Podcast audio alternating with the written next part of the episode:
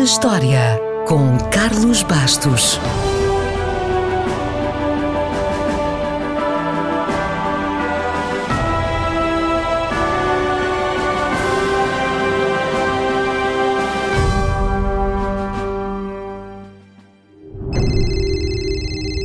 Já ligou para alguém hoje? Ou já alguém lhe ligou a si?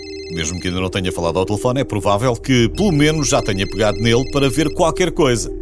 Realmente um telefone agora já não serve só para falar, serve para muito mais do que isso e já ninguém vive sem ele. Mas, como tudo tem um princípio, vamos falar do pai do telefone. Porque foi a 22 de junho de 1877 que Alexander Graham Bell instalou o primeiro serviço telefónico comercial do mundo. Bell nasceu na Escócia, numa família ligada ao ensino especial. O seu avô lecionava em Londres, o seu tio em Dublin e o seu pai em Edimburgo. Sendo que o pai já era um autor reconhecido pelo seu tratado de linguagem gestual, que apresentava um método engenhoso de comunicação visual com surdos. A sua mãe tinha grandes problemas de audição e mais tarde Bell também se casaria com uma ex-aluna que era completamente surda.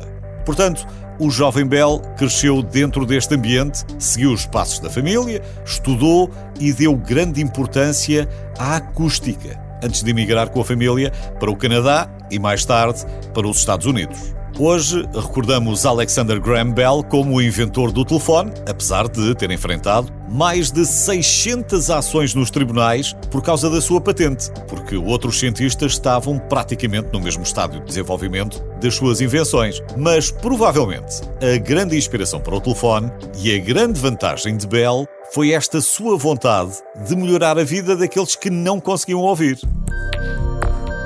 Foi ele, por exemplo, que recomendou à família da pequena Ellen Keller a escola onde ela conheceu a recém-formada Anne Sullivan, a professora milagrosa que ensinaria Ellen Keller a escrever, falar e ler braille. Ellen Keller dedicaria a sua autobiografia a Bell, o responsável por lhe abrir a porta pela qual deveria passar da escuridão para a luz. E os dois permaneceram amigos toda a vida. A história da colaboração de Bell e do seu auxiliar Thomas Watson no desenvolvimento do telefone, ou o telégrafo harmónico, como lhe chamavam, é mais ou menos conhecida. Sabe-se que passaram muito tempo em salas diferentes, a tentar captar as vibrações sonoras do ar e a produzir vibrações elétricas. Tanto apertaram e desapertaram parafusos, até que, finalmente, a membrana produziu som. Nesse dia, Bell e Watson estavam numa hospedaria em Boston. Watson no resto do chão e Bell no último andar. Segundo a história, Watson atendeu o telefone e ouviu espantado Bell a dizer: Sr. Watson, venha cá, preciso falar consigo. E pronto, o mundo mudou. E podia ter mudado ainda mais, porque mais de um século antes dos telemóveis, Bell fez experiências com um telefone sem fios que transmitia som através de raios de luz. Dada a tecnologia da época, não deu em nada, claro. Foi preciso aparecer a fibra ótica para que a transmissão do som e dados através da luz tivesse aplicação comercial em larga escala. Mas a lógica de Bell estava certa. Bell morreu na sua casa, de verão, na Nova Escócia, em 1922, e no momento exato do seu funeral, todo o serviço telefónico nos Estados Unidos e no Canadá foi suspenso durante um minuto. Nessa altura, já existiam 13 milhões de telefones só na América do Norte. Uma última nota ainda. Para homenagear as contribuições de Bell à ciência acústica, a unidade padrão para medir a intensidade das ondas sonoras foi denominada Bell.